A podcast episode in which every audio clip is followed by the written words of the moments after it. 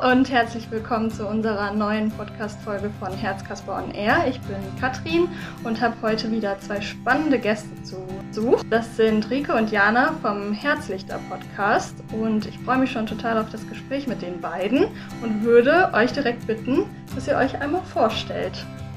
Ja, hallo. Schönen Dank für die Einladung. Wir freuen uns sehr, dass wir jetzt auch mal als Gäste in einem Podcast sind. Wir sind Rike und Jana, genau wie du schon gesagt hast, und wir haben beide HOCM, äh, das heißt Hypertrophe obstruktive Kardiomyopathie, lang gesprochen. Wir haben beide einen implantierten Defi, wurden beide eben am Herzen operiert und haben jetzt, wie du schon gesagt hast, einen Podcast, genau, den haben wir jetzt genau seit einem Jahr. Und da führen wir oft Interviews oder reden miteinander. Deswegen, das ist jetzt auch für uns unser erstes Interview, das wir geben. Deswegen, ja, vielen Dank und wir freuen uns. Sehr schön, dass ihr da seid. Und äh, genau, ich bin schon ganz gespannt, was ihr so zu erzählen habt. Du hast ja jetzt äh, eure Krankheit schon mal angesprochen und ich bin froh, dass du HOCM einmal ausführlich erzählt hast, was es heißt, weil ich wäre nicht in der Lage dazu gewesen, zumindest es richtig auszusprechen. Wollt ihr oder könnt ihr dazu noch mal ein bisschen was erzählen? Was steckt dahinter? Ähm, wie äußert sich quasi äh, dieser Herzfehler? Ähm, und wie seid ihr zusammengekommen? Ich glaube, das steckt alles so ein bisschen miteinander. Viele Fragen in einer, aber ähm, genau, erstmal vielleicht zu dem Krankheitsbild gerne. Ja, ähm, also die hypertroph-obstruktive Kardiomyopathie ist eine der tatsächlich am häufigsten vererbten Herzkrankheiten. Wobei es jetzt zum Beispiel, ähm, in meinem Falle ist es tatsächlich vererbt worden, also ist bei mir in der Familie dieser Gendefekt. Bei Jana zum Beispiel aber ist es nicht genetisch gesichert, also das mhm. bedeutet, da ähm, kann man nicht sagen, dass es vererbt wurde. Also den Fall gibt es auch. Ähm, und was das im Prinzip bedeutet, ist, also ich sage immer gerne, mm, wir haben zu viel Herz, weil das beschreibt es am schönsten. Das, das, klingt irgendwie auch am schönsten. Das klingt auch wieder am, also am positivsten. Ja, es klingt am positivsten, auch wenn es natürlich, sonst wäre es keine Krankheit, eben auch seine Schattenseiten hat weil es letzten Endes eben bedeutet, dass ähm, das Muskelgewebe im Herzen, besonders um ähm, die Herzscheidewand, verdickt ist, dadurch, dass sich die Zellen eben nicht äh, gerade angeordnet haben, sondern irgendwie alle so kreuz die quer liegen und dadurch wird das Gewebe eben dort dick, der Herzmuskel ist dick und ähm, ja, ähm, das, das verursacht eben, dass man kein richtiges Volumen in den Herzkammern hat. Ähm, und ja, also dann die Folgen davon sind, dass das Herz dementsprechend eine, eine höhere Belastung hat, weil es äh, mehr Blut pumpen muss. Das bedeutet, dass ähm, es zu Herzrhythmusstörungen kommt ähm, und ja, eben das Schlimmste, was passieren kann, ist, dass diese Herzrhythmusstörungen tödlich enden oder dass sich ein Gerinnsel bildet, was eben dann im, im, im weiteren Körper eben Schaden anrichten kann. Das ist auch eine Möglichkeit, die einfach passieren kann, dass ein Blutstau im Herz entsteht, durch, dadurch, wenn das Herz nicht richtig pumpt. Ähm, Genau, also das ist sozusagen die Schattenseite von zu viel Herz haben. Und genau dieses zu viel Herz haben Jana und ich. Und ja, wir wissen das beide aber auch seitdem wir denken können. Das ist, glaube ich, auch das Besondere an uns, dass ähm, Jana war ganz, ganz klein als... Ähm, Drei Wochen alt war ich, genau. Genau, Jana war noch ein Baby. Ich war fünf Jahre alt, als ähm, meine Eltern die Diagnose sozusagen ähm, bekommen haben. Man hat das damals bei mir festgestellt, weil ich ein Herzgeräusch hatte. Und dann sind die Ärzte eben so ein bisschen aufmerksam geworden und haben das untersucht. Und es wurde zum Glück eben sehr, sehr früh bei uns beiden. Also erkannt. wurde es quasi schon bei beiden auch erkannt, bevor jetzt also eine krasse Herz, äh, also das Herz einmal komplett ausgesetzt hat. Ja, nee, nicht so wirklich. Also ja, es wurde davor erkannt, genau, dass man das, dass ich das habe, wurde vorher erkannt. Und dann ähm, war es bei mir aber im Verlauf meiner Lebensgeschichte so, dass ähm, dass es dann tatsächlich zu diesem schlimmsten möglichen Szenario, was Rike vorhin beschrieben hat, kam. Ähm, ja, weil man das halt einfach nicht beeinflussen kann, ne, ob das passiert oder nicht. Und ich hatte dann tatsächlich diesen Herz, plötzlichen Herztod mit 14 und wurde, wie man merkt, ich bin noch da, äh, erfolgreich reanimiert. Wir hatten ja schon ein kleines Vorgespräch, da fand ich eure Geschichte irgendwie auch schon so bewegend. Mich macht das immer ganz durcheinander, sage ich mal, wenn man das so hört, weil das einfach so krasse Erlebnisse sind. Und wenn man, so wie ich, sage ich mal, mit dem Glück gesegnet ist, sowas bisher noch nicht erleben zu müssen, dann äh, denkt man immer so, oh, wow, was ähm, es einfach für Menschen gibt, was die schon für Geschichten irgendwie mit 14 oder noch früher quasi, ne, weil es ja schon sehr früh angefangen hat, erlebt hat äh, finde ich immer sehr, sehr krass und da muss man sich immer erstmal kurz sammeln. Aber ähm, umso mehr freue ich mich natürlich, dass ihr beide immer noch da seid ähm, und jetzt äh, genau eu eure Geschichte irgendwie mit der Welt teilt und ähm, dadurch irgendwie auch anderen Leuten, ähm, die an ähnlichen oder dem gleichen Krankheitsbild leiden, äh, Mut macht und irgendwie mit was auf den Weg gibt. Das äh, finde ich total immer schön, wenn man da aus so einem ja, aus was, was Negativem oder einer schweren Phase auch was, äh, was Schönes draus machen kann, sage ich mal. Also ihr, ihr gebt euer Bestes, hoff, ist mein Eindruck zumindest. Ähm, das finde ich immer total schön. Und dann, also du hattest ähm, mit 14 dann den plötzlichen Herztod und dann hast du dann direkt den Defibrillator bekommen oder erst ähm, jetzt vor kurzem in Anführungszeichen? Ja, nee, genau. Also dann hat man halt gesehen, ähm, ja, weil man konnte ja nicht in die Zukunft äh, schauen, was, was passiert, aber dadurch, dass das dann passiert ist, äh, war klar, okay, sie braucht, äh, ich brauche den, den Defibrillator. Und äh, genau zu dem Zeitpunkt ähm, wurde ich dann eben auch operiert am Herzen. Ähm, ja, weil, weil die Verdickung einfach so groß geworden ist, dass man da ein bisschen was von weg operieren musste und danach dann eben den Defi, also alles in einem, dann in einem Krankenhausaufenthalt, der, der zwei Monate war oder so, ähm, äh, habe ich das dann bekommen. Genau. Und seitdem habe ich den also auch wirklich schon mehr als mein halbes Leben jetzt, ja. Mhm. Und ähm, wie war das bei dir mit dem Defibrillator? Wann kam der? Ähm, also ich habe mein Defi noch gar nicht so lange. Also ich glaube, der hat dieses Jahr sein dreijähriges Jubiläum. Ja. Naja, ich habe den jetzt seit drei Jahren, ähm, weil eben auch meine Geschichte ganz, ganz anders ist als die von Jana. Also, und das finde ich auch so spannend, einfach bei unserer Krankheit, dass, dass sie einfach so vielfältige Verläufe haben kann. Ähm, also wir kennen auch Menschen, die sind Ende 20 und bekommen die Diagnose und bis dahin wurde, wurde halt das nicht erkannt. Ähm, und bei mir war es eben so, dass ja, bei mir bestand auf jeden Fall die Gefahr, dass ich eben auch irgendwie einen plötzlichen Herztod erleiden könnte, ähm, so wie es eben Jana passiert ist mit 14 Jahren. Aber bei mir ist es halt nie passiert. Ich hatte nie auch nur ein ähm, schlimmes Ereignis in ähm, ja, in, ja, bis, bis heute eigentlich, also in 30 Jahren ist bei mir nicht einmal, nicht mal so eine Ohnmacht oder was, was da eben einfach auch passieren kann. Also es muss ja nicht immer gleich der Herztod sein. Es kann auch sein, dass man einfach ohnmächtig wird, weil man zu wenig Blut eben, zu wenig Blut zirkuliert. Und ähm, ja, aber selbst das ist nie passiert. Und deswegen ähm, war es für mich eben auch, war die Entscheidung irgendwie nie so relevant oder dass ich gesagt habe, ich brauche jetzt einen Defibrillator. Das schien mir lange Zeit einfach zu, zu drastisch und so radikal. Ich habe mich mit dem Gedanken lange Zeit einfach nicht anfreunden können. Ähm, ich hatte allerdings mit 18 Jahren, also als ich ähm, volljährig und ausgewachsen war, hatte ich die ähm, Herz-OP. Also die Myektomie heißt das, wo man das ähm, also ein Großteil dieses, dieses überschüssigen Gewebes eben aus dem Herzen rausgeschnitten hat. Das habe ich gemacht. Ähm, genau, also nicht, weil, weil es dazu einen besonderen Anlass gab, also dass ich eben wusste, ich habe da dieses Risiko und ähm, ja, eigentlich wollten die mich ja schon operieren, als ich noch ganz, ganz klein war. Also mit, mit fünf Jahren war damals eigentlich schon der Rat, den, den meine Eltern bekommen haben, mich sofort operieren zu lassen. Aber meine Eltern meinten eben, das fühlt sich nicht richtig an, irgendwie so ein kleines Kind schon operieren zu lassen. Und ähm, sie wollten diese Entscheidung bei mir lassen. Und deswegen habe ich dann mit 18 Jahren gesagt, okay, und jetzt ähm, traue ich mich sozusagen und ähm, wurde dann mit 18 Jahren operiert. Genau.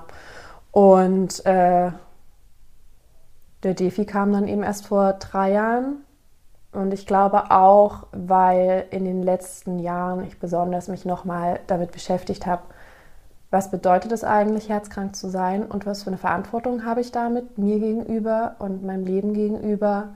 Und das gehörte, glaube ich, auch ganz viel ähm, Akzeptanz dazu, die ich erstmal erlangen musste, bevor ich dann wirklich gesagt habe, okay, jetzt lasse ich mir auch den Defi implantieren, weil ich möchte einfach leben. Und mein Herz hat mich bis hierhin so, so gut begleitet und war ja nie dieses fehlerhafte Herz, von dem ja alle ähm, Kardiologen und Kardiologinnen immer so sprechen in dem Sinne, sondern es hat mich nie im Stich gelassen. Und dann habe ich mir gedacht, okay, aber gut, wenn ich irgendwas machen kann, um jetzt irgendwie ähm, meinem Herzen so ein bisschen die Arbeit zu erleichtern, dann mache ich das. Und wenn es mir am Ende mein Leben rettet, dann bin ich dafür. Ja, super, würde ich sagen. Also ich glaube, ich kann mir mega vorstellen, dass das eine total schwere Entscheidung ist und so eine, ne, wie du auch sagst, jetzt irgendwie mit 18, dann äh, jetzt vor drei Jahren, ich weiß nicht, wie viel Zeit genau dazwischen lag, aber man merkt ja schon, dass da irgendwie noch Verarbeitung irgendwie no notwendig war, um zu sagen, so, okay, ich lasse mir jetzt diesen Fremdkörper irgendwie einsetzen. Ich glaube, das ist auch nichts, was man mal so mit einem Fingerschnipsen irgendwie entscheidet, weil sich wahrscheinlich auch einfach komisch anfühlt und gerade in deiner Situation jetzt so aus meinem Laiengedanken, sage ich mal, es hat ja bis dahin alles irgendwie ganz gut funktioniert so und ähm, ich glaube dann, wenn man das Gefühl hat, es ist eher noch mal so präventiv, ähm, kann ich mir noch mal mehr vorstellen, dass es irgendwie schwieriger ist, sich dann dafür zu entscheiden. Aber ähm, ja, ich glaube wahrscheinlich auch in deinem Fall genau richtig, dass du diese Phase quasi durchgemacht hast und dann auch nicht gezwungen warst, sondern irgendwie, dass du für dich, wie du gesagt hast, durch diese Akzeptanz quasi gegangen bist und äh, jetzt hoffentlich dann auch ganz zufrieden damit bist, wie du dich entschieden hast. Ja, voll.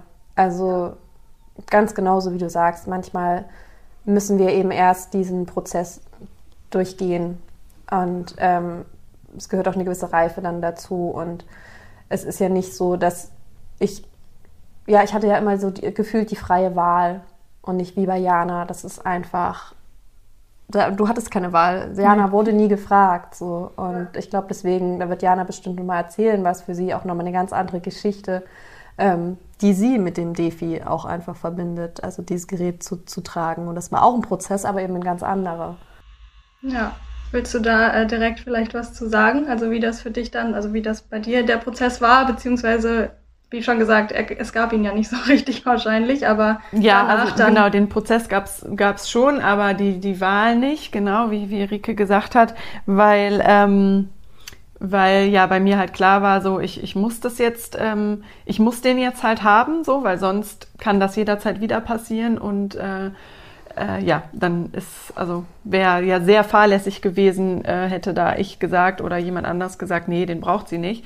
Ähm, genau, und deswegen war das irgendwie für mich, ja, ich wurde einfach nicht gefragt und ähm, ja, und bei mir war es halt so, dass der Defi dann erstmal, es war in Ordnung für mich irgendwie, dass er erstmal da war, ähm, bis zu dem Zeitpunkt, wo er mich halt das erste Mal geschockt hat, was dann ungefähr ein Jahr später war, als ich den bekommen habe ähm, weil äh, auch das erlebt jeder unterschiedlich, aber für mich ist es gewesen, dass ich halt bei Bewusstsein war. Und ähm, ab dem Zeitpunkt war ich auf Kriegsfuß mit meinem Defi, ähm, weil ja, weil das einfach ähm, ganz ganz schlimmes Ereignis ist und ähm, dieses dieses Ereignis hat sich halt noch mehrmals in meinem Leben wiederholt in bestimmten Jahresabschnitten und deswegen war da natürlich der Prozess der Annahme von diesem Defi, was jetzt nichts mit meinem, mit meinem Herzen zu tun hat, äh, da, da bin ich sehr gut mit klargekommen immer ähm, und war da relativ schnell in der Akzeptanz und, und in der Annahme. Aber was den Defi angeht, halt überhaupt nicht. Und das äh, hat immer wieder, ich sag mal, nach jedem Schock immer wieder Arbeit gebraucht, psychologische Arbeit gebraucht, ähm, dass ich wieder ähm, klarkomme und das war jetzt auch bis vor kurzem noch, weil der letzte Vorfall war 2017, ähm, ist noch nicht lang her gefühlt für mich. Äh, ist es einfach immer wieder, ja, immer wieder eine Arbeit Richtung Vertrauen und Vertrauen ins Leben, Vertrauen in Defi, in, in, in das Herz, ähm, was mich, glaube ich, mein Leben lang begleiten wird, so und was auch jeder oder jede nachvollziehen kann, die, äh, die das auch schon mal erlebt hat, dass einfach ähm, ja ganz furchtbar ist und dass man da nicht, nicht direkt wieder ist, ach ja, aber er hat mich ja gerettet, der Defi. Ähm, das kommt dann irgendwann wieder, ne, dass, dass man ähm, da wieder auf den Pfad dann auch kommt. Aber erstmal ist das einfach ein unglaubliches Schmerz und, und Angst, die damit schwingt. So. Also es ist vor allem, also wie du jetzt sagst, es ist ja an sich was Positives, sage ich mal, dass er dich dann äh, schockt und zurück ins Leben holt. Also dafür ist er ja auch da. Aber wie du sagst, wenn man bei Bewusstsein ist, dann ist es zum einen körperlich einfach super unangenehm. Ich weiß nicht, ob man das mit irgendwas vergleichen kann. Wahrscheinlich nicht, weil man normalerweise nicht an einen Stromzaun packt oder so, der mit hoch ähm, irgendwie Hochstrom läuft oder Starkstrom. Ähm, aber das, was quasi das psychisch vor allem Schlimmste ist, ist wahrscheinlich dann so die Angst, dass es morgen wieder passiert oder wenn ich was Bestimmtes mache, dass er dann direkt wieder auslöst. Halt auch so diese Angst währenddessen, ne? weil du bist da gerade, du bist ja gerade an der Schwelle zwischen Tod und Leben. Also dein Defi schockt dich ja gerade, weil sehr wahrscheinlich dein Herz wieder aussetzen will. So, ähm, das heißt, du bist also und du bist halt voll bei Bewusstsein. Also ich bin voll bei Bewusstsein und da hast du einfach eine unglaubliche Todesangst äh, und Panik und genau und dann natürlich im Nachhinein eben wieder die Angst, dass es wieder passiert, dass wieder ähm, der Defi-Schock dir diese Angst bereitet und diesen Schmerz bereitet. Und das ja, ist eigentlich auch schwer in Worte zu fassen. Und ich glaube, das ist auch für Rike ähm, dann nochmal eine krasse Nummer, das sozusagen, weil wir beide haben das Gleiche. Und ich habe halt so dieses Schlimmste, was mit dem Defi passieren kann, schon erlebt. Und sie ist so viel mit mir zusammen ähm, und ja, da ist natürlich wahrscheinlich auch für dich anfangs so gewesen, dass du da erstmal so pff, dachtest, oh Gott, hoffentlich passiert mir das nicht, so. Aber äh, Rike, du warst nicht schon mal dabei, als es bei Jana ausgelöst wurde, oder? Okay. Aber genau. äh, ja. Ja, wir können ja vielleicht mal kurz erzählen, wie wir uns überhaupt kennengelernt haben. Mhm. Ähm, das ist nämlich auch gar nicht lange her. Das ist erst ähm, zwei Jahre. Mh, zwei Jahre her. Zwei Jahre, ein paar Monate, ja. Genau, das heißt. Ähm, Seitdem schockfrei. Seitdem ist Jana schockfrei. und bleibt es auch hoffentlich weiterhin. Ja, das, äh, da, drücke ich auch ganz äh, doll die Daumen. Ja, euch kennengelernt habe, würde ich später noch mal ganz kurz drauf eingehen. Ich habe jetzt noch ein, zwei Fragen zu den Schocks, weil äh, die mir gerade gekommen sind. Und zwar ist es nur ein, also ist es nur einmal oder ist es so, wie wenn man, weiß ich nicht, aus einer äh, Arztserie, dass dann, wenn wiederbelebt wird, wird ja häufiger, ich sag mal, dreimal die Pedals oder wie das dort genannt wird, angesetzt und Schock, Schock, Schock. Ähm, wie stell, kann man sich das da vorstellen? Genau, bei mir war das auch mehrmals. Also einmal reicht halt meist dann wahrscheinlich leider nicht aus, gerade wenn man bei Bewusstsein ist und diese Angst so mitschwingt und man gar nicht so runterkommt. Ähm, also bei mir war es jedes Mal, als ich das hatte, ähm, mindestens dreimal. Also das längste war fünfmal ähm, und ja, das, die, das Zeitfenster dazwischen kann ich gar nicht sagen, ein paar Sekunden wahrscheinlich so. Aber fühlt sich wahrscheinlich auch an wie Stunden dann trotz dessen. Ja. Und äh, was genau passiert dann? Also du, also du wirst geschockt. Versuchst du dann, also ich meine, du bist ja selber wahrscheinlich nicht in der Lage, dann Hilfe zu holen währenddessen. Also musst du dann aber, sobald er ausgelöst hat, auch trotzdem nochmal ins Krankenhaus, um das nochmal checken zu lassen? Oder was ist dann quasi der Prozess? So ist da im Grunde dann so der Ablauf, ja. Also ähm, ich, dadurch, dass ich bei Bewusstsein bin, kann ich dann auch sogar noch jemandem irgendwie sagen, ruf den Notarzt oder irgendwas, ähm, weil ich halt weiß, dass jetzt halt irgendjemand kommen muss, damit ich hier auch wieder zurechtkomme so und klarkomme, weil die haben mir dann auch oft dann eben, wenn dann der Notarzt kam, äh, was gespritzt, damit ich halt auch jetzt endlich quasi umkippe sozusagen.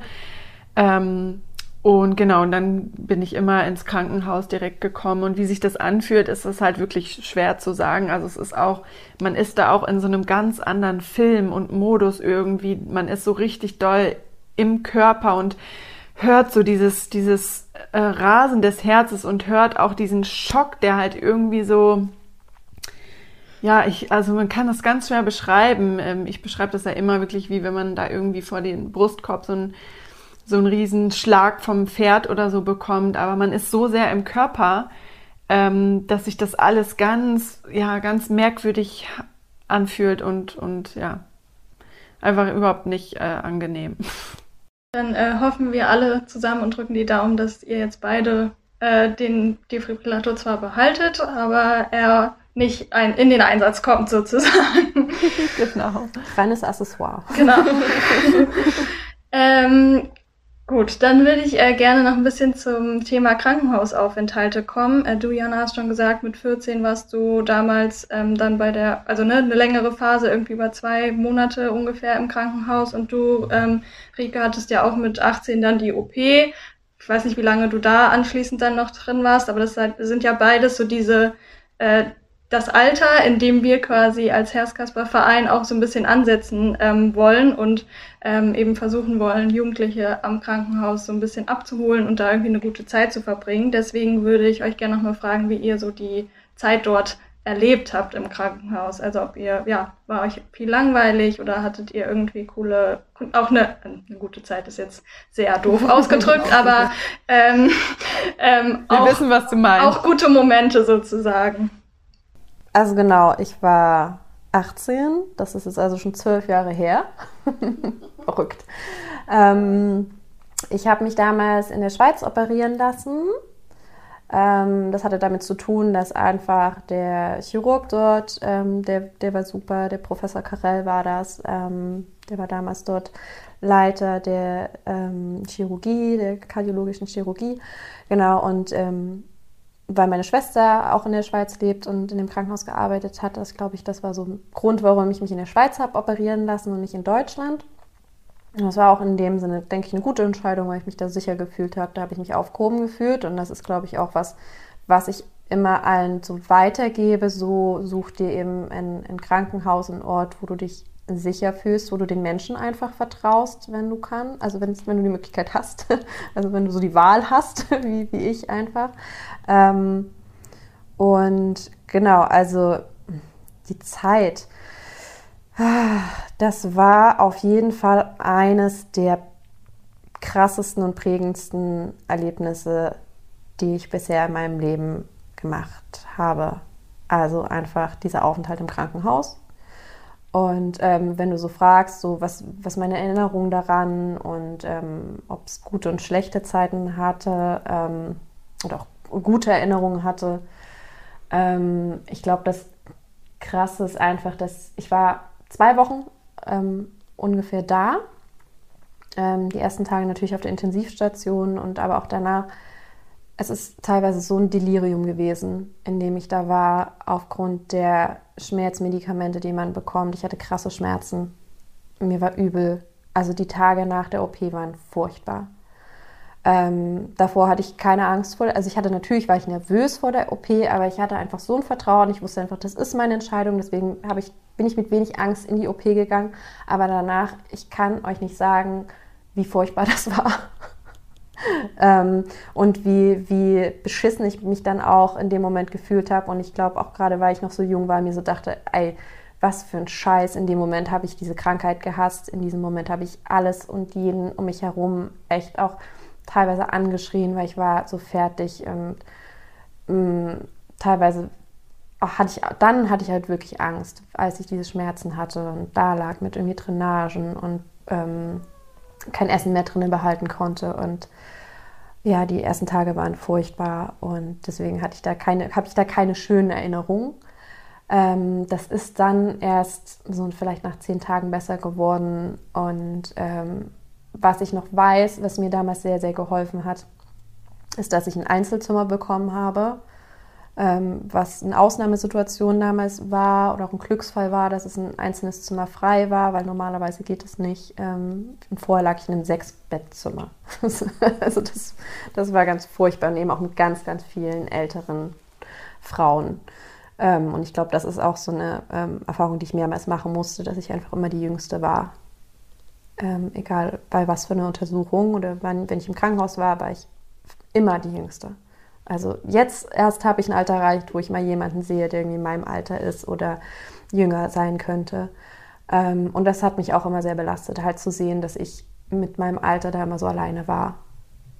Und dementsprechend fehlte mir da auf jeden Fall irgendwie so ein bisschen ein, ähm, so, Weggefährte, eine Weggefährtin, jemand, mit dem man sich austauschen konnte, weil am Ende war man immer doch sehr oft sehr alleine. Ja. Gerade mit 18 ist, glaube ich, ja auch so ein blödes Alter, weil es so diese Schwelle ist zwischen, okay, du gehst halt logischerweise nicht mehr auf die Kinderstation, wo ne, die Jüngeren sind, aber auf der, wie du jetzt auch sagst, ne, auf der Erwachsenenstation sind dann hauptsächlich irgendwie Ältere, wo ja man auch nichts mit anfangen kann irgendwie. Also dann, weil ich hatte jetzt erst noch gedacht, also sechs Bettzimmer klingt schon irgendwie nicht nach Spaß, aber ähm, erst dachte ich, so ist ja vielleicht auch gut, irgendwie andere Leute um sich zu haben und nicht so komplett alleine, so ein bisschen halt irgendwie um Interaktion vielleicht mitzubekommen ähm, obwohl das wahrscheinlich auch ein Zustand ist, in dem man halt lieber nicht so viele Leute um sich hat ähm, oder nur ausgewählt, ne, dann die, die, weiß ich nicht, einem wichtig sind oder wo man sich eben wohlfühlt, was du ja auch sagst, was irgendwie ein wichtiger Aspekt ist. Aber ähm, ja, ist jetzt die Frage, ob man, ob du jetzt eine viel bessere Zeit gehabt hättest, wenn irgendwie nur 18-Jährige dort gewesen wären auf dem Zimmer, aber anders vielleicht trotzdem, also weil man sich so ein bisschen verbundener gefühlt hat, also weil das klingt, wie du jetzt sagst, einfach sehr einsam dann in deiner Situation, in deinem Lebensabschnitt. Und ähm, ja, das äh, kann ich gut nachvollziehen, dass sich das irgendwie nicht gut, gut angefühlt hat. Was mir in dem Zusammenhang auch nochmal so einfällt oder wo ich mir jetzt so die Überlegung anstelle, weil ich mich wahrscheinlich auch damals so unwohl gefühlt habe, wollte ich, wollte ich damals halt auch sehr schnell wieder entlassen werden und ähm, habe das auch hinbekommen. Also ich habe ähm, dass also die, die äh, Pflegekräfte und die äh, Ärztinnen und Ärzte ähm, dann am Ende so bequatschen können, dass ich etwas früher entlassen werden konnte und mir Drainagen früher rausgenommen werden konnten. Ähm, und dann musste ich aber wieder ins Krankenhaus rein, weil das war dann doch alles ein bisschen zu früh und dann hatte ich nochmal so, eine, ähm, so einen Pleuralerguss, also Wundflüssigkeit um, im Herzbeutel und musste dann nochmal ins Krankenhaus, musste nochmal eben sozusagen, diese Flüssigkeit musste wieder abgenommen werden und musste dann noch mal ein paar Tage im Krankenhaus liegen. Und ich habe mich da einfach in so einem hohen Risiko am Ende ausgesetzt, weil ich mich so unwohl gefühlt habe. Und das, also das ist schon krass und das zeigt einfach, wie wichtig es ist, dass ein Krankenhaus ein Ort ist, wo du zumindest in der Zeit, wo du krank bist, es wenigstens aushalten kannst. und umso leichter das natürlich ist, umso besser. Ja. Und bei mir war es so, also ich war ja auf, ich war in der Kinderstation, weil ich war halt 14. Ähm, und da war es so, dass ich immer, ähm, also dass es da ganz viele Babys gab, so und halt Kleinkinder. Und ich hatte auch oft, also ich hatte eigentlich, glaube ich, nie ein Zimmer alleine, wenn ich mich jetzt so zurückerinnere, sondern es war immer neben mir irgendwie ein Mädel, aber das waren alles jüngere Mädchen so, ähm, was auch sehr süß war. Ähm, und so mit denen irgendwie zu sein. Aber äh, ja, in meinem Alter, das hat mir da gefehlt. Also wie Rike sagt, die erste Zeit brauchte ich das auch nicht. Also die erste Zeit war ich froh, wenn ich da meine Ruhe habe. Und auch ich war ja dadurch, dass ich auch mit der Reanimation und so weiter, das war ja alles ähm, in einem, also in einem Zeitraum, war ich eine ganze Zeit lang noch auch wirklich gar nicht ich selbst. Also ich war, ähm, da wusste man auch lange nicht, ob ich ähm, ob ich überhaupt wieder fit werde, sozusagen. Deswegen da gab es eine ganze Zeit lang, wo ich jetzt gar nicht irgendwie mich auch daran erinnern kann, weil das einfach komplett ausgelöscht ist und ich auch nicht wusste, wer meine Eltern sind und so weiter. Ähm, aber genau, als ich dann langsam wieder irgendwie zu Kräften kam und auch nach der OP und so weiter, war das ähm, schon so, dass äh, es da nicht wirklich viele Jugendliche gab. Und es war so, dass ich, ich weiß noch, als ich dann, wie gesagt, auch wieder fitter war und schon wieder ein bisschen laufen konnte, bin ich immer abends, am frühen Abend so durch die Gänge gelaufen auf meiner Kinderstation, um halt zu gucken, ist hier noch irgendjemand anderes in meinem Alter? So, wirklich, weil ich, alle anderen waren, die Babys waren halt am Ratzen oder keine Ahnung was und, und alle anderen waren schon am Schlafen und ich war so, ja, hab mich halt so alleine gefühlt und bin dann da so durch die Gänge gelaufen und hab dann auch immer ein, ein Kerl war da, der war so in meinem Alter, er war 15, 16 und ich war auch gleich in Love mit ihm irgendwie. Eine kleine Krankenhausgeschichte, ja, ja. So kommt's raus. Ähm, aber wir haben uns halt auch nur äh, gesehen, weil ich da durch die Gänge gelaufen bin, sonst hatten wir keinerlei Berührungspunkte halt, ne? Und das ist schon, ja. schon schade also, gewesen. Also das wäre was, wo ihr jetzt sagt, das hätte vielleicht geholfen, wenn irgendwo eine, ich sag mal, ja, jemand wäre, der so ein bisschen connected auch zwischen den äh, auf Stationen. Boah, total, ja, voll. Also ich hätte so schön gefunden, wer da, weil ich meine, es kommen Clowns in, in die Dings und, und da freuen sich ja auch alle und sind irgendwie alle zusammen, aber sowas wirklich, wenn jemand kommt, der alle dann auch aus den Zimmern holt, die irgendwie in einem gleichen Alter sind oder in einem ähnlichen Alter und die ähnliche Themen beschäftigt, boah, ich glaube, das wäre so hilfreich gewesen, weil ja, weil uns das ja immer gefehlt hat. Deswegen ja. haben wir ja auch immer im Netz gesucht nach Leuten und nie jemanden gefunden gefühlt, sondern ja. nur Ältere. So. Ja, schon äh, interessant auch, dass du bei den Clowns jetzt nochmal, weil wir auch immer, also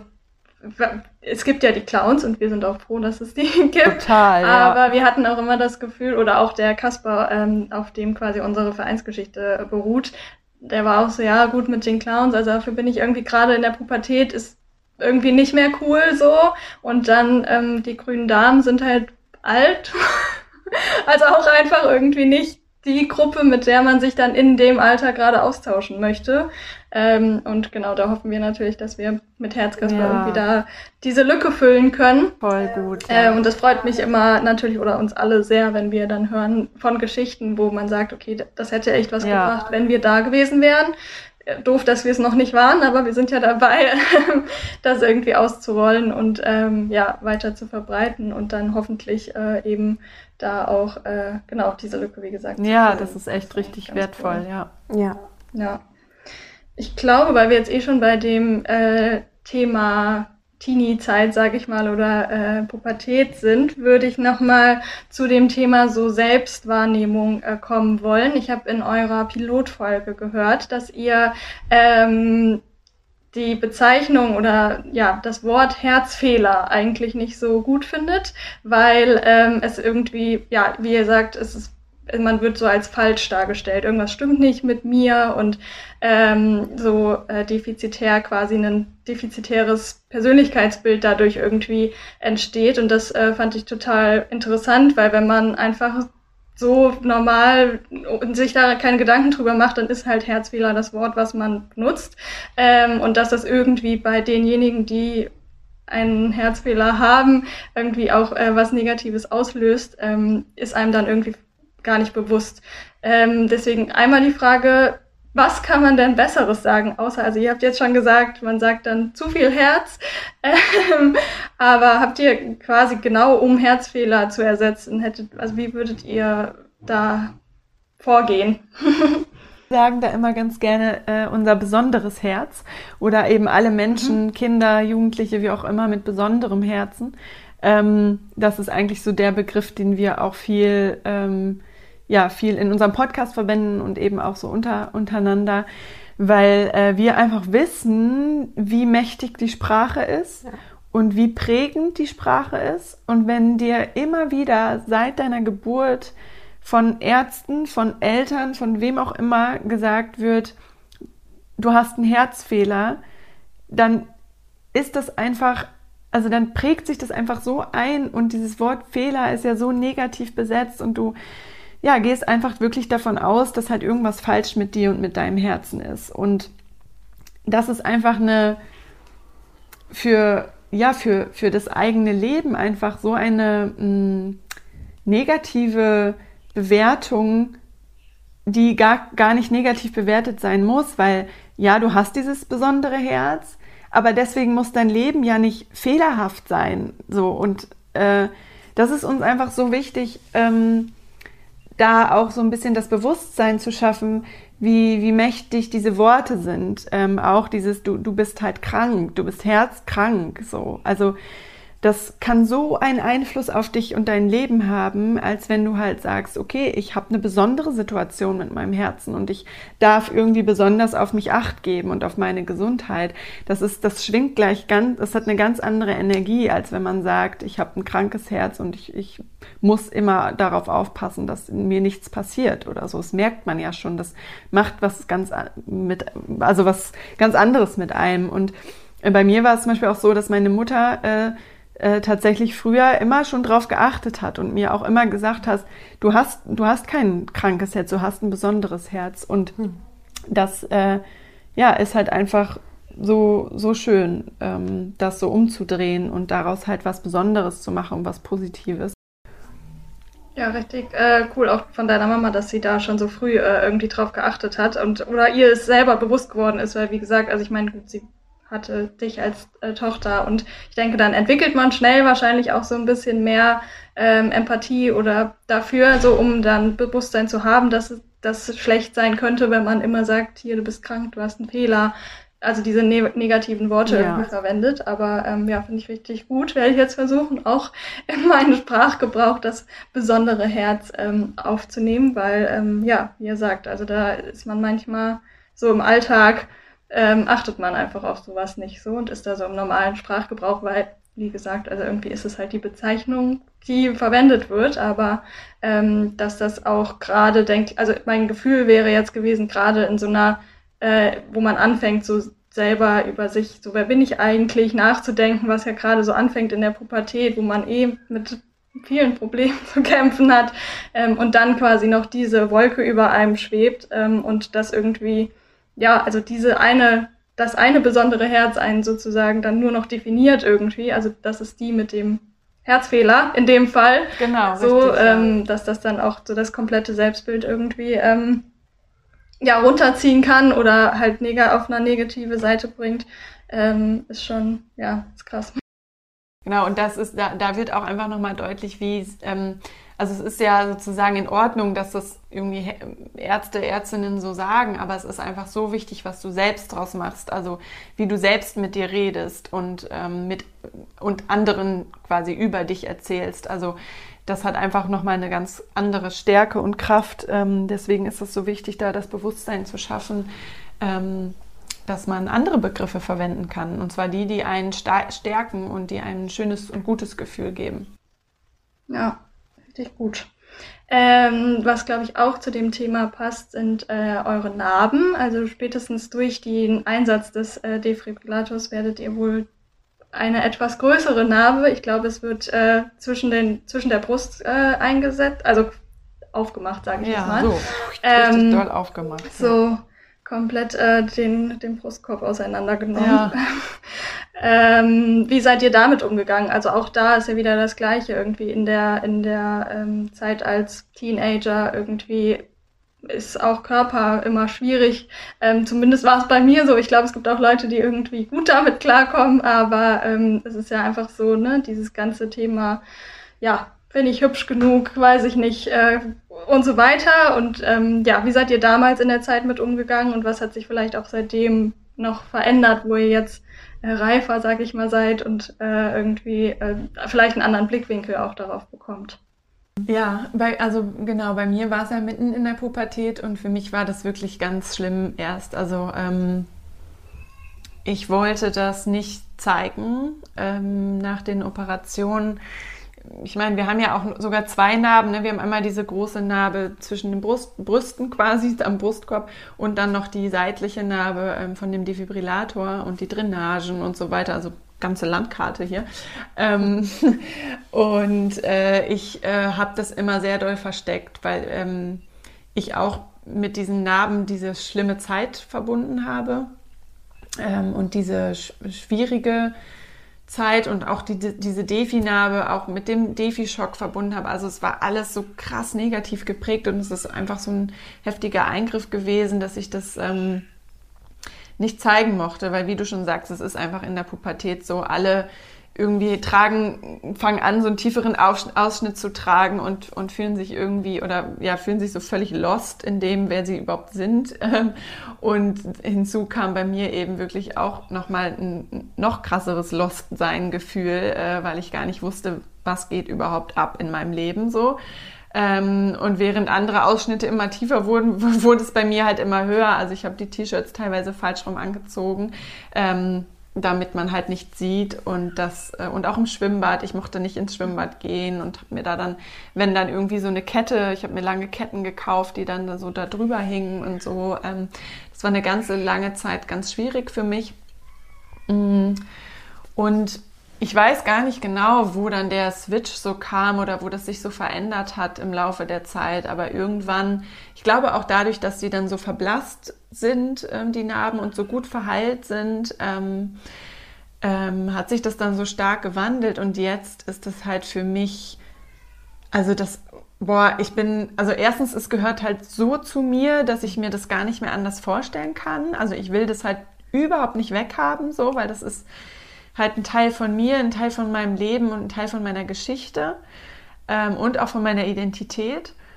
Mm, und es ist irgendwie so, ja, wie so ein, also für mich ist es einfach auch wieder so eine Besonderheit an mir, die halt einfach nicht jeder hat und ähm, auf die ich so stolz bin, weil sie halt zeigt, dass ich all das halt überlebt habe. Ähm, und ja, also, boah, keine Ahnung, also ich, ich liebe meine Narben so, und finde das einfach so schön und finde halt auch so schön, dass Rika halt einfach die gleichen hat. Ähm, und ja, man einfach niemand anderen kennt, außer jetzt Rike, der diese Narbe hat. Und das verbindet auch uns, es verbindet alle Menschen mit einem besonderen Herzen. Ähm, und das finde ich auch einfach so schön. Also, dass wir dadurch alle so dieses Erkennungsmerkmal auch haben. So, aha, eine von uns, einer von uns. Das ist einfach voll schön. voll.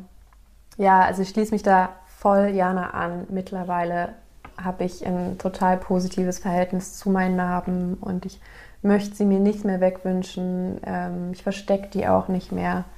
Ähm, ganz so krass hatte ich diese Ablehnungsphase nicht wie bei Jana, einfach weil es aber auch nicht so dieses traumatische Erlebnis rund um meine Narbe gab, sondern ich habe mich ja auch, als ich mich für die OP entschieden mhm. habe, wusste ich auch, da kommt die Narbe. Ich weiß, das hat mir zu der Zeit mit die meiste Angst gemacht, dass ich dann diese Narbe haben werde und wie wird das aussehen und es ist ja volles Dekolleté und äh, ich bin noch so jung und ähm, ich dachte mir, ey, boah, was, wenn ich, wenn ich dann nicht mehr als schön angesehen werde, so.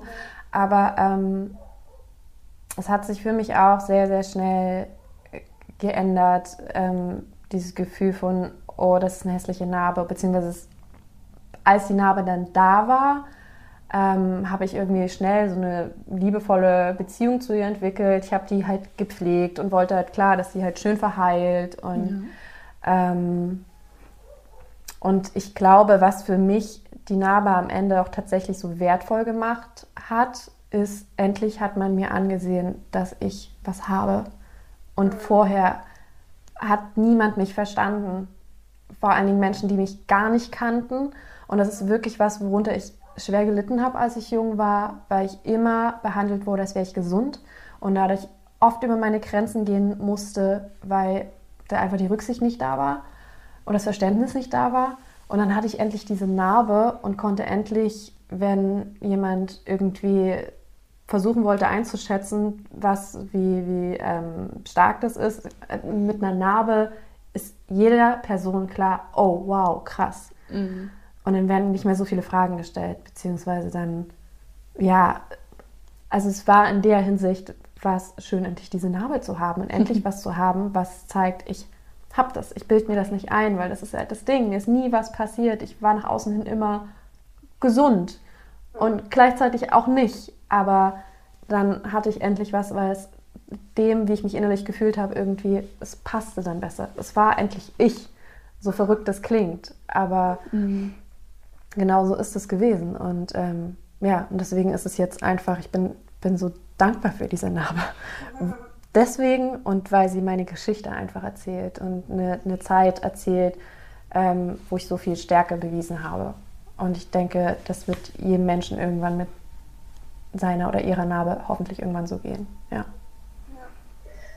Ja, finde ich. Also zum einen super gut, dass ihr euch jetzt, also dass ihr jetzt happy mit euren Namen seid und sie sogar so sehr liebt, sag ich mal, und so sehr äh, akzeptiert. Also ich selber bin auch schon immer Fan von Namen, muss ich sagen, weil genau aus den Gründen, die ihr sagt, weil irgendwie, ja, es ist halt was Besonderes, es ist was, ne, also ich habe einer über dem Auge und eine unterm Kinn, da sind halt Sachen passiert und irgendwie zeichnet das halt dann so ähm, klein, auch nur kleine Momente aus dem Leben, an die ich mich zum Teil auch nicht erinnern kann, weil ich, weiß ich nicht, zwei Jahre alt war, aber trotzdem irgendwie, ähm, ja, ist es so, wie ihr sagt, so eine Landkarte des Lebens auf dem Körper quasi noch. Und gerade bei euch irgendwie auch dadurch, dass, also die bei mir, weiß ich nicht, wenn man nicht hinguckt, sieht man die nicht. Aber ähm, so, ähm, eben deswegen nicht so ganz vergleichbar mit euren, aber ähm, ja, trotzdem irgendwie finde ich immer, es ist schon was Besonderes und irgendwie eine Erinnerung an einen besonderen Moment und wie ihr gerade sagt, also irgendwie was Krasses, was ihr überlebt habt in dem Fall. Ja. Ähm, weswegen ich das auch cool finde. Und aber den anderen Punkt finde ich auch noch interessant, dass äh, du sagst, Rike, dass man das so braucht, in Anführungszeichen, um nach außen kommunizieren zu können, so hey, ich bin wirklich krank, mir, ich habe da wirklich ein Problem so und ich kann keinen äh, 100 Meter Lauf in, weiß ich nicht, also ich weiß nicht genau, welche Einschränkungen ihr damals hattet, die von euch äh, erwartet wurden, vielleicht, wo ihr sagt so, hey, das kann ich aber nicht leisten mit, äh, mit meiner Krankheit. Äh, und da musste ich auch direkt so an psychische Krankheiten denken, weil die das ist ja gerade so ein ganz schweres Thema, weil man das eben nicht sieht, was da im, im Kopf alles so los ist, ähm, was euch ja zum Teil auch äh, betrifft, irgendwie durch zum Beispiel bei dir, Jana, die Defri-Schocks, äh, dass ähm, man da ne, irgendwie einen, was mitgenommen hat, was einen irgendwie verändert oder wo man ja einfach äh, eine schwere Phase hat oder eben auch krank, also auch ne, mit Depressionen oder so. Man, man sieht es einfach nicht. Also es ist nicht so ein dass man sagt, ja guck, aber ich habe das doch, sondern man muss sich dann irgendwie rechtfertigen dafür. Ähm, und da ja, musste ich gerade jetzt, als du, äh, Rike, das gesagt hast, irgendwie direkt dran denken, dass es schon doof ist, dass man, dass es aktuell noch so ist, dass man irgendwie was braucht, um vorzuzeigen und zu beweisen, in Anführungszeichen, so hey, ähm, ich habe hier eine Besonderheit und ähm, kann nicht alles irgendwie leisten. Ähm, ja, deswegen ja, schön, dass ihr jetzt trotzdem, wie gesagt, irgendwie da mit den Narben fein seid, aber irgendwie blöd, dass man sie braucht in dem Fall. Ähm, aufgrund dem, was du jetzt da auch zu gesagt hast, würde mich das nochmal interessieren. Was waren denn so Sachen, wo ihr gesagt habt, okay, ähm, aufgrund eurer Besonderheit könnt ihr ähm, da nicht mitmachen oder das äh, nicht leisten? Waren das, so, also sind das so Sachen wie zum Beispiel Schulsport oder so, dass man dann sagt so, hey, ich kann, also kann halt mhm. halt nicht mitmachen oder so? Genau, also ich war ähm, schon immer vom Schul Schulsport befreit, weil es halt immer hieß, ich darf auf gar keinen Fall Sport machen. Ähm, deswegen, da musste ich dann immer halt nebensitzen und später, als ich dann alt genug war, ähm, habe ich dann frei bekommen in der Zeit weil ja, dieses Nebensitzen ist halt auch gefühlt wie so eine kleine Strafe so. Also das sind so die auf der Bank sitzen sind ja immer die, die, die Mist bauen und deswegen haben wir das dann so später durchgeboxt, dass ich halt wirklich frei auch habe zu der Zeit. Ähm, genau, und dann, je älter man wurde, desto mehr wurde dann ja auch, keine Ahnung, Alkohol, Rauchen, was auch immer äh, interessant ähm, so. Und das sind halt auch alles Sachen, die wir nicht machen dürfen, machen sollten. Ähm, im Übermaß und äh, generell auch, also Rauchen zum Beispiel irgendwie gar nicht so. Das ist einfach schädlich, äh, logischerweise fürs Herz. Ähm, genau, und, und so Einschränkungen, es ist halt so, also wir sind halt super schnell außer Atem und haben halt so nicht wirklich viel Kondition, dadurch, dass wir halt nicht äh, Sport machen oder unser Herz in dem Sinne nicht mega doll trainieren können. Wir machen halt Yoga beide auch. Ähm, aber wir also ich denke auf jeden Fall, dass viele Sachen, die ich sozusagen nicht machen darf aufgrund meines Herzens, sind Sachen, die für die Gesundheit sehr gut sind, also die eigentlich auch für jeden Menschen gut sind, wie zum Beispiel gesunde Ernährung, nicht rauchen, wenig trinken. Ne? Ähm, das sind ja alles irgendwie Sachen, die, die eigentlich super sind ja. und auf sich achten, auf, sein, ja. auf seine Grenzen achten, ne? nicht, nicht irgendwie zu viel machen, Stress möglichst vermeiden das, also da, auch dafür bin ich sehr dankbar, dass ich halt mein Herzchen habe, was mich quasi so gesund, wie, wie es nur geht, durchs Leben leitet. Auch wenn es natürlich immer Phasen in meinem Leben gab, wo ich auch gedacht habe, boah Mann, ich würde das auch gern machen können. Ähm, das gab es auch schon, aber ja, da dadurch, ich glaube, es ist auch nochmal ein Unterschied, wenn du damit aufwächst, so wie wir, als wenn halt du auf einmal gesagt bekommst, äh, jetzt aber jetzt das und das nicht mehr oder so. Und was natürlich auch noch ein Thema ist, ist das Thema Schwangerschaft so. Ähm, da wurde uns auch beiden lange gesagt, das ist eigentlich nicht wirklich möglich. Ähm, jetzt haben wir jemanden, einen Kardiologen gefunden, der sagt, okay, es ist möglich, es ist Risiko, aber es ist möglich ähm, und haben ja auch schon ein, zwei Beispiele gehört ähm, und auch schon eine Frau interviewt, die das gleiche hat wie wir, nicht so stark ausgeprägt, die aber schwanger geworden ist. Aber das ist zum Beispiel so eine Sache, da wissen wir halt nichts, wie unser Körper darauf reagiert. Das ist ganz individuell. ja, da müssen wir einfach sehen, was dann so mhm. passiert. Aber wir wollen uns da nicht von der Angst irgendwie leiten lassen, sondern sagen, wenn wir das uns vorstellen und uns wünschen, dann ähm, werden wir das schon irgendwie hinbekommen. Mhm. Ich glaube, das ist auch einfach bei allem, was, ähm, was so ein besonderes Herz betrifft oder wenn ein Mensch eine Krankheit hat, die in irgendeiner Weise in den Körper ähm, beeinflusst, dann ist das Wichtigste, was du hast, so deine innere, also deine innere, deine innere Stimme, deine Intuition und gut auf dich achten. Und ich glaube, das ist das Wichtigste und gleichzeitig das Schwierigste. Besonders als junger Mensch kann ich mich erinnern, war das genau das, worunter ich am meisten gelitten habe, ist einfach zu wissen, ich habe ein anderes Energielevel als ein, in Anführungszeichen, gesunder Mensch.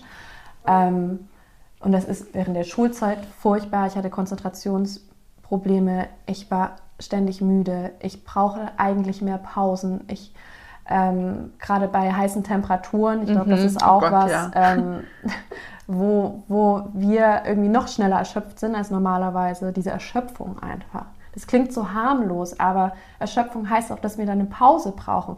Und wenn, wenn wir dann in einer Gesellschaft leben, wo Pausen irgendwie so einen niedrigen Stellenwert haben oder sogar als schwach gelten, dann ist es genau das, was am Ende schädlich ist und warum ich teilweise wirklich ständig über meine Grenzen gegangen bin und warum ich jetzt im Erwachsenenalter immer wieder lernen muss, gut zu mir zu sein und ähm, so, so zu lernen, es ist okay, schwach zu sein. Es ist okay, dass ich jetzt müde bin. Es ist okay, dass ich eine Stunde länger schlafe. Es ist okay, dass ich nicht jedes Wochenende hier voll ähm, die Action starten kann.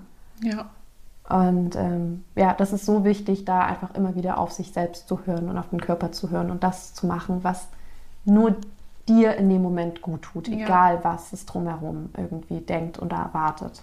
Wo wir dann auch wieder so bei dieser Akzeptanz sind von dem Herzfehler halt, ne? Also, dass es halt einfach so ist, wie es ist.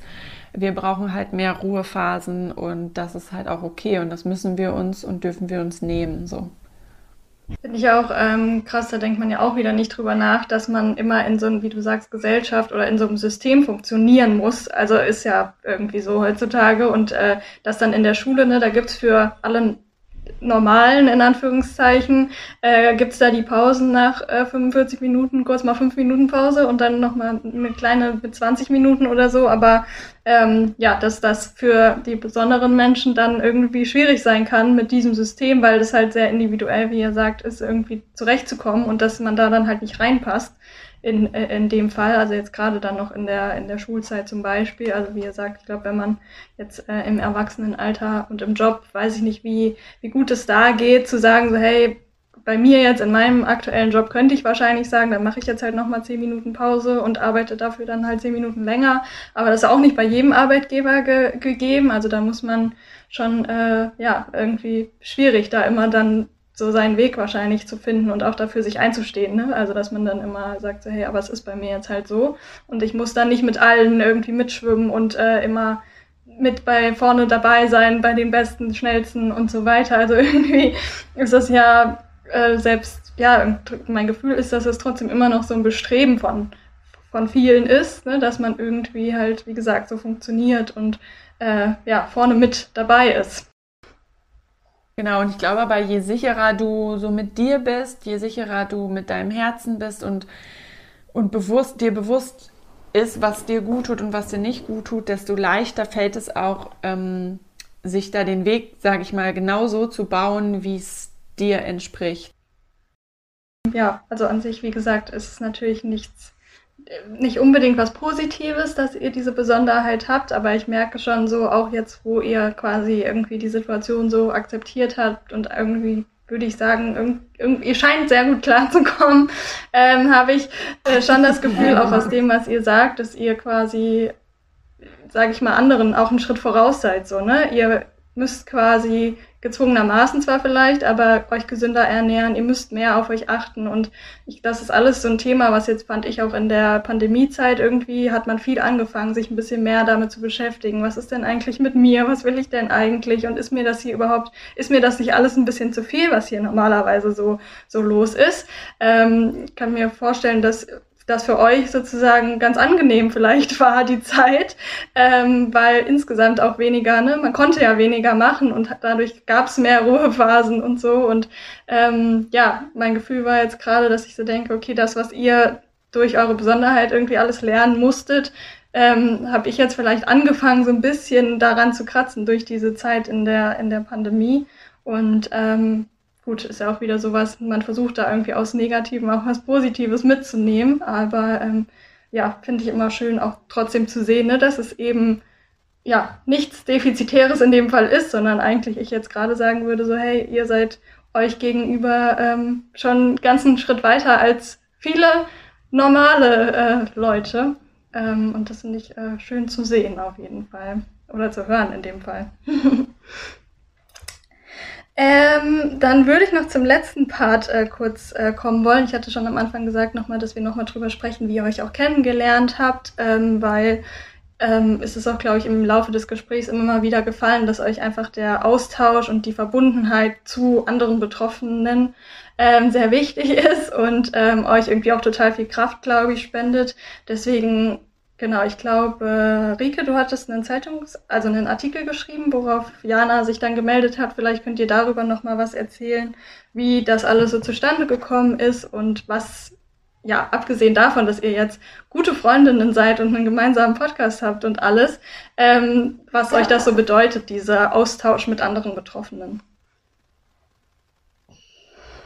Ah, ja, okay ich erzähle jetzt mal unsere kleine Geschichte. genau, also es, es, ist alles entstanden aus dem Wunsch nach jemanden, der mich versteht. Ähm, das war genau zu der Zeit, wo ich gerade den Defi frisch implantiert bekommen habe und dementsprechend durch diese wieder so, so frische Erfahrungen ähm, dann so die ganzen Ängste wieder da waren, die Sorgen wieder da waren, dieses Gefühl von Fuck, ich bin so alleine damit.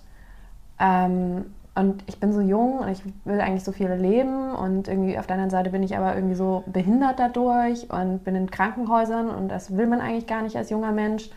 Und, aber ich kann auch damit nicht alleine sein und habe dann sozusagen als, um das selber für mich zu verarbeiten, dann einen Artikel geschrieben, den, ähm, der wurde dann bei Z Online veröffentlicht und zum Glück habe ich diesen Artikel geschrieben.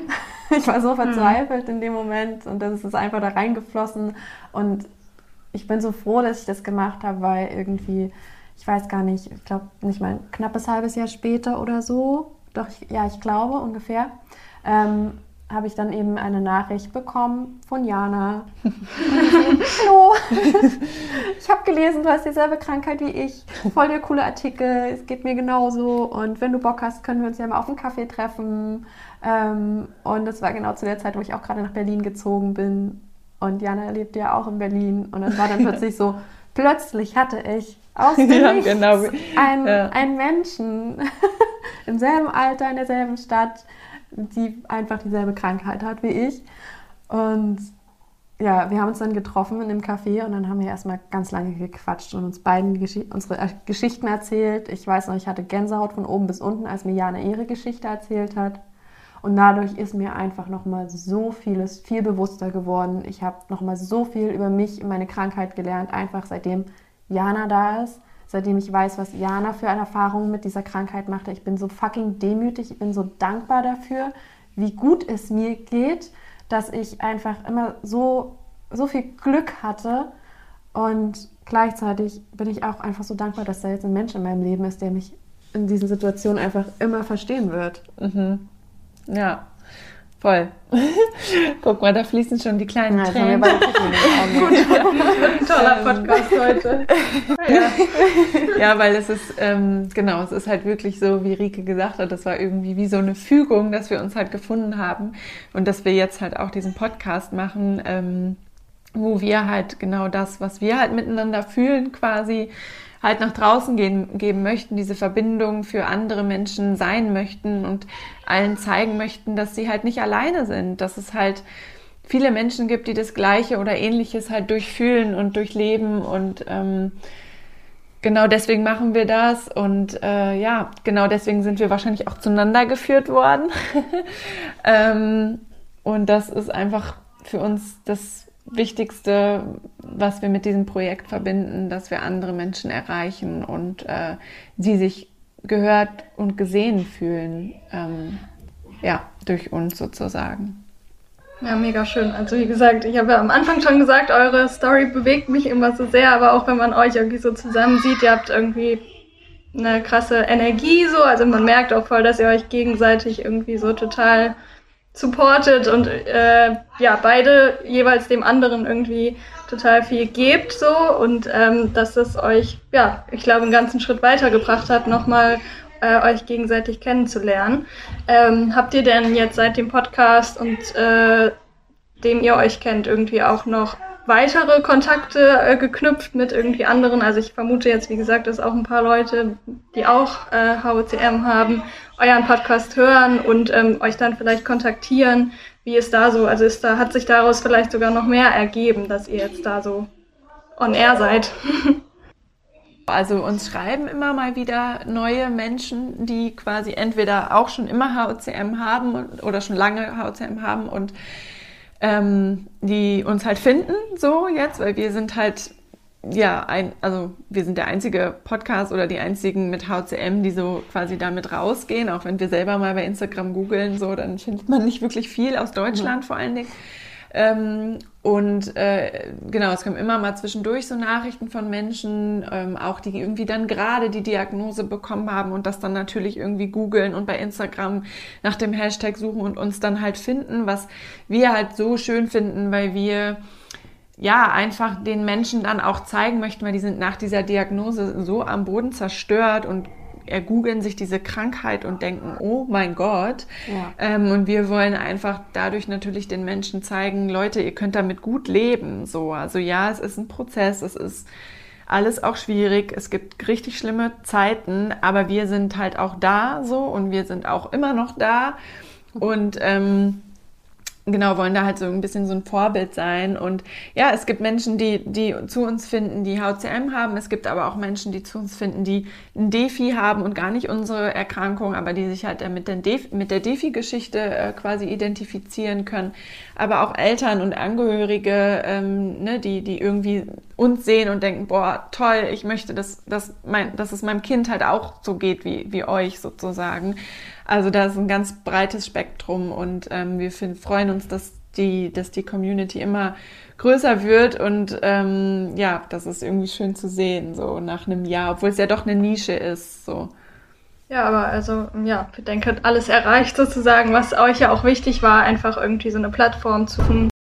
Ja, selbst wenn wir nur einen, also wir haben damals, als wir angefangen haben, haben wir gesagt, ey, selbst wenn wir nur einem Mädchen oder einem Jungen, der damals in einer ähnlichen Situation war wie wir mit 14 oder auch 18 bei Rike, ähm, helfen und, und äh, dass, dass der oder die durch uns irgendwie empowered wird, dann ist das Ganze das schon wert gewesen, so, weil wir uns das einfach so gewünscht hätten und uns das so viel gebracht hätte damals hoffe, es finden auch ganz viele zu eurem Podcast. Vielleicht ja auch über diese Folge hier von äh, Herz, Kaspar und Er. Da würde ich mich natürlich sehr freuen. Ähm, gibt es denn noch irgendwas, was ihr äh, mit der Welt teilen wollt? Was ähm, ihr, weiß ich nicht, unseren Hörerinnen äh, sagen wollt oder irgendetwas? Ihr habt nochmal das Mikrofon für euch, sage ich mal, äh, für einen kleinen Abschluss. Ja, also das, was uns am aller, allerwichtigsten ist, ist einfach wirklich diese Botschaft nach draußen zu bringen. Du bist einzigartig und genau dein Herz hat keinen Fehler, sondern es ist besonders. Du bist individuell, du bist genauso wie du bist richtig. Du musst nur lernen, dich eben genauso zu akzeptieren, wie du bist. Und das ist ein Prozess.